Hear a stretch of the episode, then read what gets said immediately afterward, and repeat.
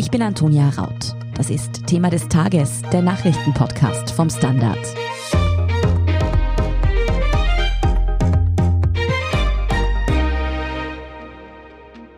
Viele Österreicherinnen und Österreicher fragen sich gerade, haben wir eigentlich noch eine Bundesregierung? Seit die Grünen die Handlungsfähigkeit von Bundeskanzler Sebastian Kurz angezweifelt haben, steht die türkis-grüne Koalition nämlich auf sehr, sehr wackeligen Beinen. Hintergrund sind die Ermittlungen der Wirtschafts- und Korruptionsstaatsanwaltschaft gegen den ÖVP-Kanzler und einige seiner Vertrauten in einer mutmaßlichen Korruptionsaffäre. Die große Frage im Moment ist aber, wie geht's weiter? Innenpolitikchef Michael Völker erklärt, wie viel Rückhalt Sebastian Kurz in der ÖVP eigentlich noch hat, wieso die Grünen in einem ziemlichen Dilemma stecken und ob womöglich der Bundespräsident die Sache in die Hand nehmen muss. Und Innenpolitikredakteur Fabian Schmidt erzählt, welche Erkenntnisse neu aufgetauchte Ermittlungsakten liefern. Michael, die türkis-grüne Koalition hängt gerade ziemlich in der Luft, könnte man sagen. Wie versuchen die Regierungsparteien bzw. auch die anderen Parteien die Sache nun zu klären? Was geschieht gerade? Naja, heute finden eine ganze Reihe von Gesprächen statt. Die Grünen sprechen mit allen Oppositionsparteien, also mit SPÖ, FPÖ und NEOS. Der Bundespräsident spricht heute noch mit FPÖ und NEOS. Mit den anderen Parteien hat er gestern schon gesprochen. Ja, und das ist das, was heute passiert. Parallel dazu ist eine recht klare Positionierung erfolgt die Grünen haben sich festgelegt, mehr oder weniger zwar gerne mit der ÖVP weiter regieren zu wollen, nicht aber mit Sebastian Kurz. Also sie verlangen eine untadelige Person, wie sie das nennen, und meinen, mit Kurz sei ein weiterer Regieren nicht möglich, weil der nicht handlungsfähig sei. Und die ÖVP hat sich gestern eigentlich schon festgelegt, sie wollen weiter regieren mit den Grünen. Aber Bedingung ist nur mit Sebastian Kurz als Bundeskanzler. Du und deine Kollegin Katharina Mittelstädt habt in der gestrigen Folge von Thema des Tages die möglichen Szenarien ja schon mal erklärt, wie es nun weitergehen könnte.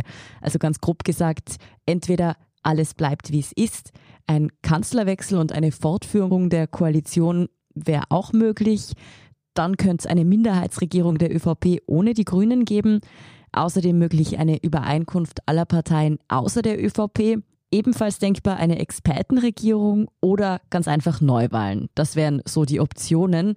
Ihr habt beide nicht sagen können, was davon am wahrscheinlichsten ist. Ich habe da jetzt aber rausgehört, dass wir jetzt eigentlich zumindest einige Szenarien ausschließen können, oder? Naja, so wie es heute ausschaut, steuert alles auf diese Sondersitzung des Nationalrats am Dienstag hin wo aller Voraussicht nach, wenn sich an den Positionen der Parteien und insbesondere an jener der ÖVP nichts ändert, der ÖVP oder dem Bundeskanzler muss man sagen, das Misstrauen ausgesprochen wird mit den Stimmen der Grünen. Die ÖVP hat sich eigentlich schon festgelegt, also sie lassen sich den Kurz nicht rausschießen. Also wenn Kurz geht, würden wohl alle gehen, dann gäbe es am Dienstag keine Regierung mit ÖVP-Beteiligung mehr und es liegt dann am Bundespräsidenten, wie das weitergeht. Ich nehme an, er wird eine Übergangsregierung beauftragen und dann müssen die Parteien schauen, ob und wie sie zusammenfinden. Da gibt es ja auch heute schon unterschiedliche Positionierungen. Die ÖVP hat sich ja gestern Abend getroffen. Alle Landeshauptleute sind nach Wien gekommen und haben verhandelt, wie es weitergehen soll. Sie haben sich danach geschlossen hinter Sebastian Kurz gestellt. Wieso ist die Volkspartei da eigentlich so treu hinter dem Bundeskanzler? Ja, das ist lustig, wenn man das Papier liest, das kurz anlässlich der Übernahme der Volkspartei dem Parteivorstand vorgelegt hat, also was seine Bedingungen waren, dann mhm. stand da eigentlich drinnen quasi, dass er die unumschränkte quasi Entscheidungsgewalt und Macht in der Partei hat und so wirkt das jetzt äh, was passiert. Also die Partei stellt sich bedingungslos und loyal hinter ihn und unterstützt ihn. Ob die Unterstützung tatsächlich so geschlossen ist, wie versucht wird, das darzustellen, bezweifle ich. Ich glaube, es gibt einige Landeshauptleute, die ganz unglücklich sind mit der Situation, die auch, wie man hört, auch massiv Kritik geübt haben an Kurz und an den Vorgängern dass da Scheinrechnungen gelegt wurden und Umfragen gekauft wurden und dass Berichterstattung gekauft wurde und wohl auch, wie kann man nur so blöd sein, sich quasi dabei auch erwischen zu lassen und das irgendwie schriftlich zu dokumentieren alles. Nach dieser Kopfwäsche, die es wohl auch gegeben hat, haben sich aber alle hinter Kurz gestellt, also die Landeshauptleute, die anderen Regierungsmitglieder, der Club und die Bünde der Partei. So schnell, glaube ich, wird die ÖVP das jetzt nicht zurücknehmen und ändern. Also bis Dienstag wird die ÖVP wie eine Wand hinter Kurz stehen. Mm, man muss an dieser Stelle natürlich auch dazu sagen, dass alles, was wir jetzt über Scheinrechnungen oder Korruptionsvorwürfe gehört haben, im Moment nur die Vorwürfe der Staatsanwaltschaft sind. Es gilt natürlich die Unschuldsvermutung und Sebastian Kurz dementiert ja auch, dass irgendetwas davon stimmen würde. Aber denkst du, dass es auch möglich wäre, dass diese Mauer, von der du jetzt gesprochen hast in der Volkspartei, dass die noch bröckeln könnte, dass sich da vielleicht auch prominente Parteimitglieder gegen Sebastian Kurz wenden? Nein, das halte ich eigentlich für ausgeschlossen. Also es gibt doch niemanden, der sich da aus der Deckung gewagt hat.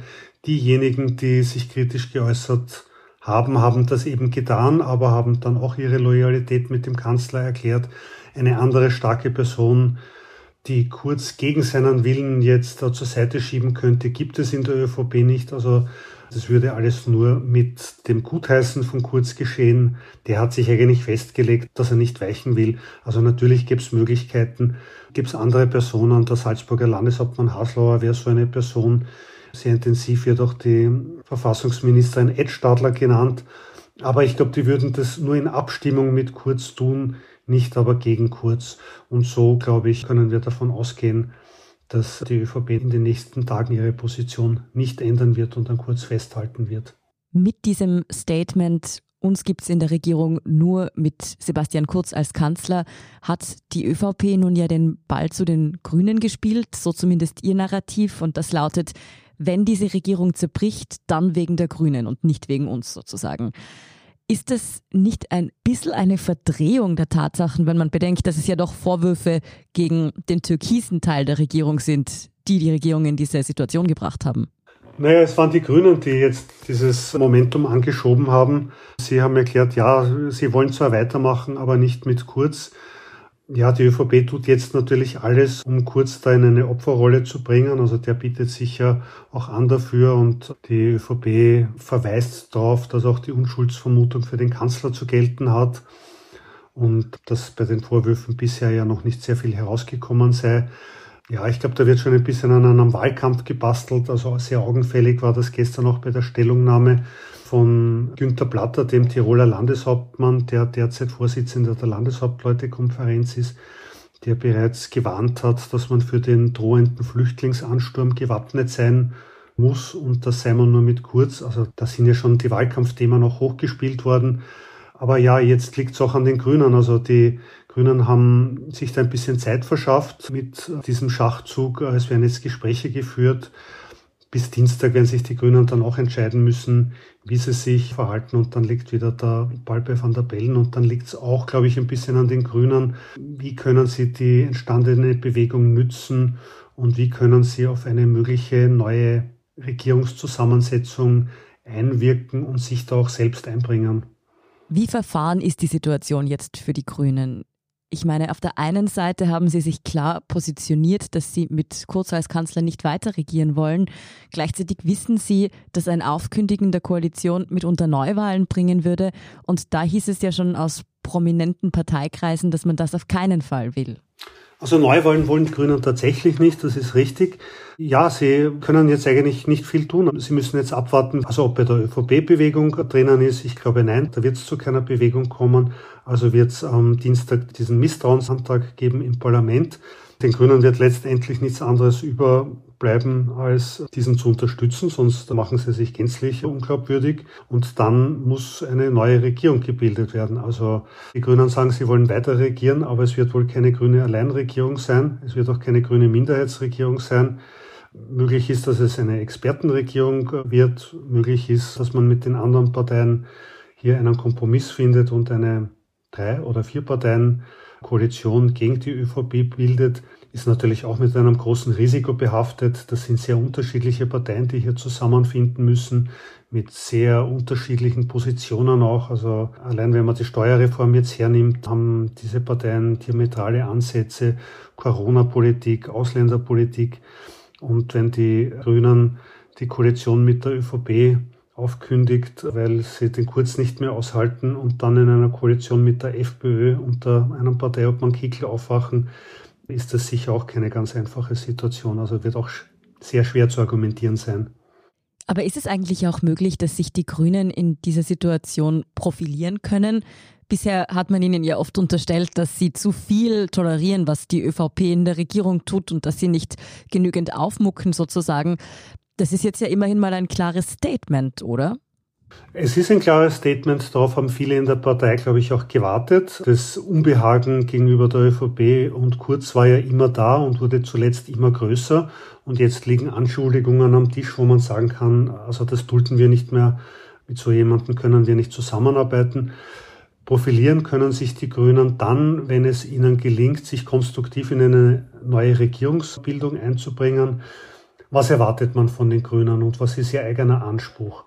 Das ist zum einen, das betonen sie ja immer wieder, dass sie die Unabhängigkeit der Justiz außer Frage stellen und garantieren.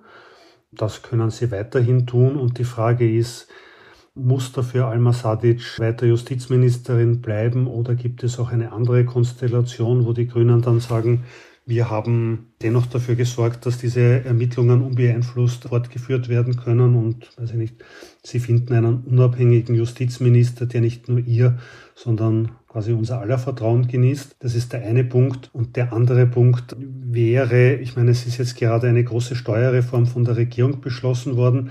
Und der wird zwar auch viel Kritik geübt, aber sie hat schon ein paar sehr wichtige Pflöcke auch eingeschlagen. Es wäre auch aus Sicht der Grünen schade und traurig, wenn das alles weggewischt wird. Also es könnte in einem weiteren Schritt darum gehen, diese Steuerreform, wie sie mit der ÖVP beschlossen wurde, mit den anderen Parteien zu verhandeln und vielleicht auch abzuändern und vor allem auch die Kritikpunkte aus dem Weg zu räumen und vielleicht sogar noch mehr von dem durchzusetzen, was die Grünen ja wollten, aber mit der ÖVP nicht durchsetzen konnten. Und vielleicht gelingt es, da ein paar Punkte mehr in Richtung, weiß ich nicht, Ökobonus, CO2-Bepreisung vor allem mit den Neos und der SPÖ zu beschließen.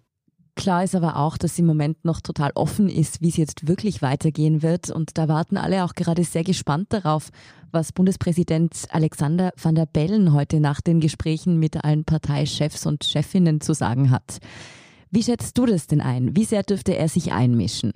Ist eigentlich unglaublich seine Rolle und seine Position, als er sein Amt angetreten ist nach diesen unglaublich turbulenten Wahlen, die ja mehrfach wiederholt werden mussten, mhm. ist man eigentlich davon ausgegangen, dass der eine ruhige Kugel schieben wird. Mhm. Und ich glaube, es gab keinen Bundespräsidenten, der eine derartig turbulente Amtszeit zu bewältigen hatte und wo es ein derartiges Kommen und Gehen auch an Regierungen und Ministern gab. Und jetzt steht er wieder vor der Situation, dass eine Regierung stürzt und dass er eine neue Regierung organisieren muss. Also ich meine, das ist wirklich unglaublich. Und man darf auch nicht vergessen, im kommenden Jahr finden keine Landtagswahlen die einzige Wahl von Bedeutung aus jetziger Sicht. Vielleicht gibt es eine Nationalratswahl, aber aus jetziger Sicht ist die Bundespräsidentenwahl, die stattfinden wird. Okay, also Van der Bellen muss eine neue Regierung auf die Beine stellen. Er muss jemandem einen Regierungsbildungsauftrag geben. Er muss vielleicht eine Übergangsregierung installieren. Ja, also der hat alle Hände voll zu tun. Aber wie genau er sich da jetzt verhalten wird, da hast du keine Vermutung. Naja, ich gehe mal davon aus, dass er das irgendwie heute und gestern mit den Parteien einmal abgeklärt hat, was ist möglich, was ist nicht möglich, dass er da alle Positionen abgeklopft hat. Ich gehe auch davon aus, dass er sich mit Werner Kogler besprochen hat und sich auch ein bisschen briefen hat lassen, was der eigentlich vorhat und wie die Grünen das anlegen wollen. Wenn es am Dienstag keinen Bundeskanzler Sebastian Kurz mehr gibt, muss Van der Bellen so rasch als möglich einen neuen Bundeskanzler oder eine neue Bundeskanzlerin aus dem Hut zaubern. Du hast es jetzt schon öfter angesprochen. Der Misstrauensantrag bei der Sondersitzung im Nationalrat am Dienstag ist quasi die Deadline. Spätestens dann wird sich entscheiden, ob Sebastian Kurz Bundeskanzler bleibt oder eben nicht. Was denkst du, wird es wirklich so weit kommen, dass die Grünen dort entweder mit oder gegen die Koalition stimmen? Oder dürfte sich doch davor noch eine Lösung oder auch ein Rücktritt abzeichnen? Also eine Lösung zeichnet sich eigentlich nicht ab, weil eine Lösung könnte nur so ausschauen, dass Sebastian Kurz sagt, okay, ich ziehe mich zurück aus den und den Gründen und überlasse das wem anderen. Extrem unwahrscheinlich, glaube ich nicht. Dass die Grünen sagen, okay, wir probieren es noch einmal mit Kurz, ist mittlerweile eigentlich auch ausgeschlossen. Also das allerwahrscheinlichste Szenario ist, dass die Grünen am Dienstag kurz das Misstrauen aussprechen und damit ein Ende der Koalition herbeiführen. Das Einzige, was tatsächlich passieren kann, ist, dass die ÖVP von sich aus das Handeln an sich zieht und das nicht abwartet, sondern dass Sebastian Kurz von sich aus zum Bundespräsidenten geht und sagt, er möchte diese Regierung beenden. Wir werden sehen. So oder so, es wird definitiv kein fades innenpolitisches Wochenende auf uns zukommen. Vielen Dank, Michael Völker, für diese Einordnung und den Überblick.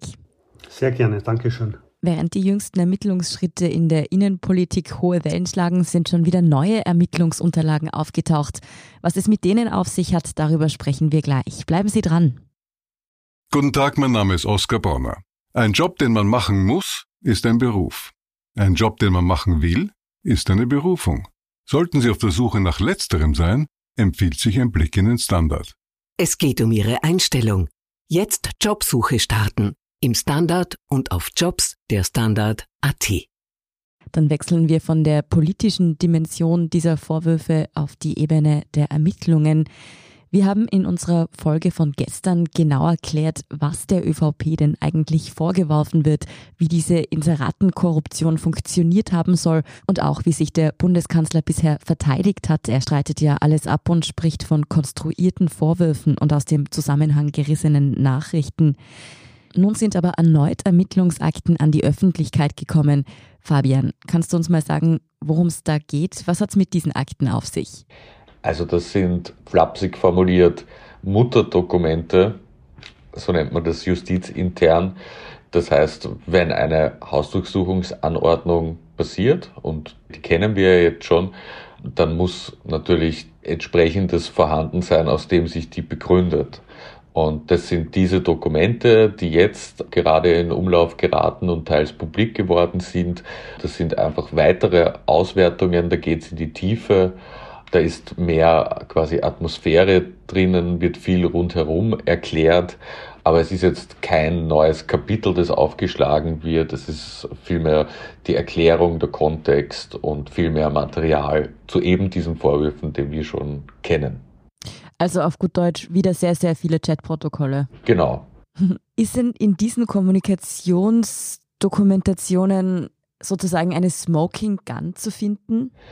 Also würde eher nicht von einer Smoking Gun sprechen. Also die Smoking Gun oder die Smoking Guns, besser gesagt, wurde ja in der Hausdurchsuchungsanordnung schon sehr stark herausgearbeitet.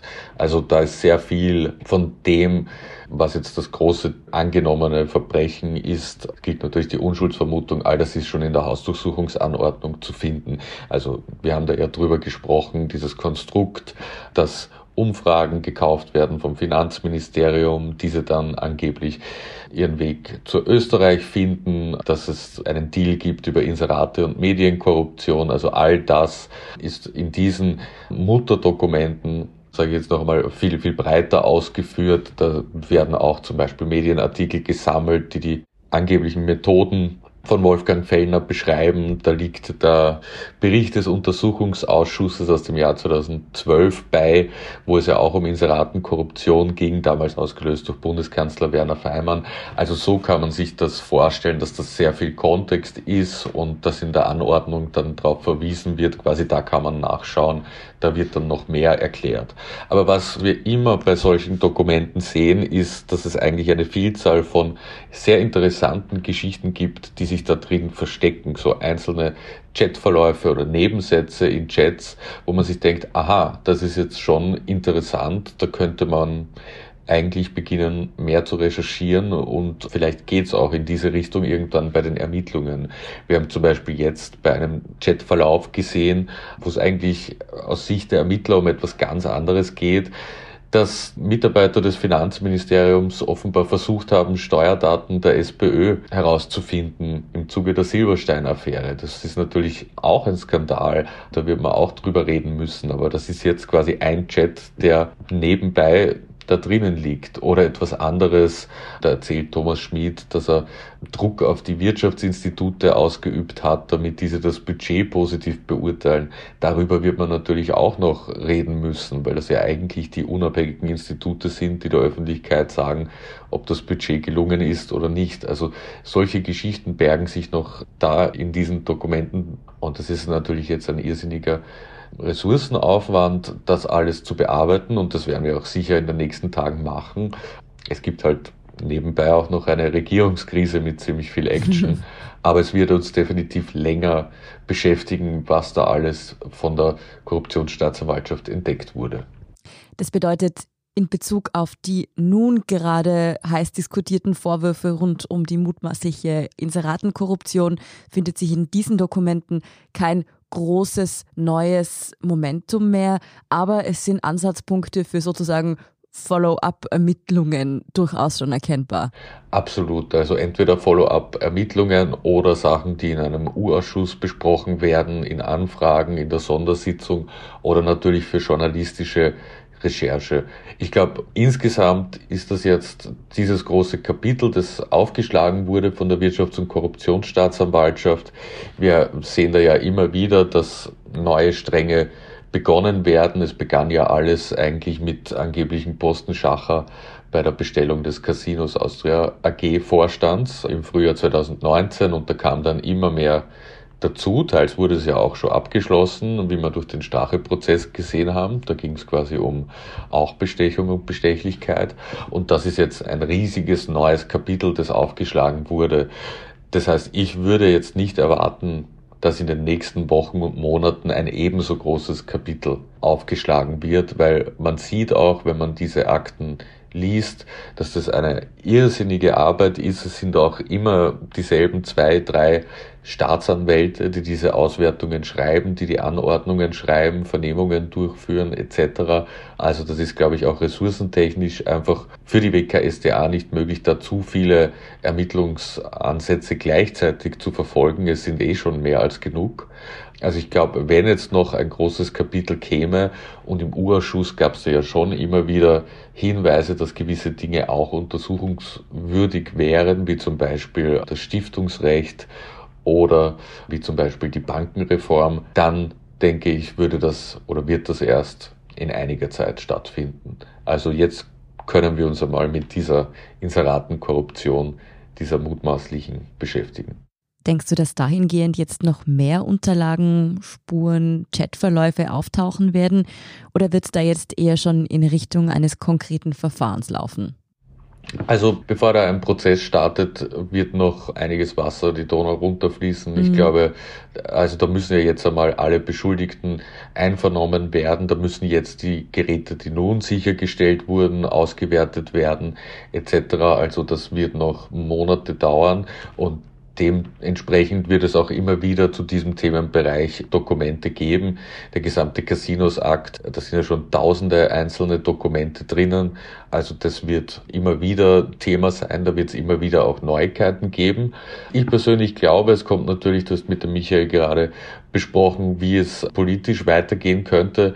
Ich glaube, eine gewisse Frage ist da auch der nächste U-Ausschuss. Wenn sich jetzt tatsächlich eine Regierung abseits der ÖVP findet, die eine gewisse Zeit lang bis zu einer Neuwahl im Amt bleibt, dann könnte ich mir vorstellen, dass sehr schnell von dieser möglichen Vierermehrheit ein Urschuss eingesetzt wird und dass da dann natürlich sehr viele Akten auch aus den einzelnen Ministerien angefordert werden und dass das Thema so präsent bleibt. Mm, es ist also durchaus wahrscheinlich, dass sich ein Untersuchungsausschuss bald wieder intensiv mit diesen Vorwürfen beschäftigen wird. Vielen Dank für diesen Überblick, Fabian Schmidt. Danke. Wir sind gleich zurück.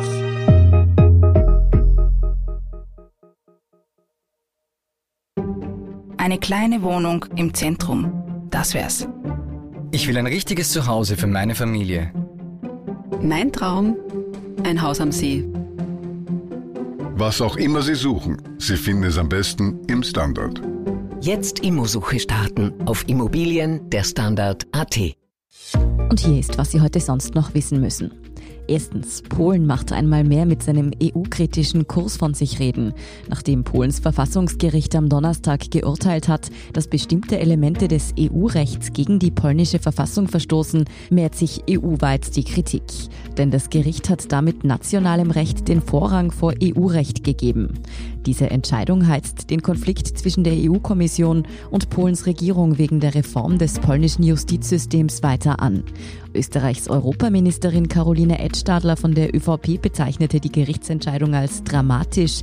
Man solle aber nicht das Einleiten eines Austritts Polens aus der Europäischen Union herbeireden, so Edstadler. In Polen gibt es auch Widerstand gegen das Urteil. Für Sonntag sind in Warschau etwa Proteste geplant. Zweitens, die Philippinin Maria Ressa und der Russe Dimitri Muratov erhalten den Friedensnobelpreis des Jahres 2021. Diese Entscheidung gab Berit Res Andersen, die Vorsitzende des norwegischen Nobelkomitees, am Freitag bekannt. Die Journalisten werden für ihren Einsatz für die Pressefreiheit auf den Philippinen und in Russland ausgezeichnet. Ressa gründete das regierungskritische Nachrichtenportal Rappler. Muratov war von 1995 bis 2017 Chefredakteur der Zeitung Novaya Gazeta. Sie bekommen den Preis für ihren mutigen Kampf für Meinungsfreiheit, die eine Voraussetzung für Demokratie und dauerhaften Frieden sei, so die Begründung des Komitees. Und drittens, ein drohender Zahlungsausfall der US-Regierung mit potenziell katastrophalen wirtschaftlichen Folgen scheint vorübergehend noch einmal abgewendet. Der US-Senat stimmte am Donnerstagabend Ortszeit einer Erhöhung der Schuldengrenze um 480 Millionen US-Dollar bis Anfang Dezember zu. Eine Abstimmung im Repräsentantenhaus steht allerdings noch aus. Hier gilt die Zustimmung als Formsache. Das Problem ist damit aber nur aufgeschoben. Mehr zu diesen internationalen Ereignissen und natürlich auch zu den neuesten Entwicklungen in der österreichischen Regierungskrise finden Sie wie immer auf derstandard.at. Danke fürs Zuhören und all jenen, die uns auf Apple Podcasts oder Spotify folgen, uns eine nette Rezension geschrieben oder eine 5-Sterne-Bewertung gegeben haben. Und ein ganz großes Dankeschön auch an all jene, die unsere Arbeit mit einem Standard-Abo oder einem Premium-Abo über Apple Podcasts unterstützen. Das hilft uns wirklich sehr, also auch gern Freundinnen und Freunden weiterempfehlen. Verbesserungsvorschläge und Themenideen schicken Sie uns am besten an podcast.derstandard.at. Ich bin Antonia Raut. Baba und bis zum nächsten Mal.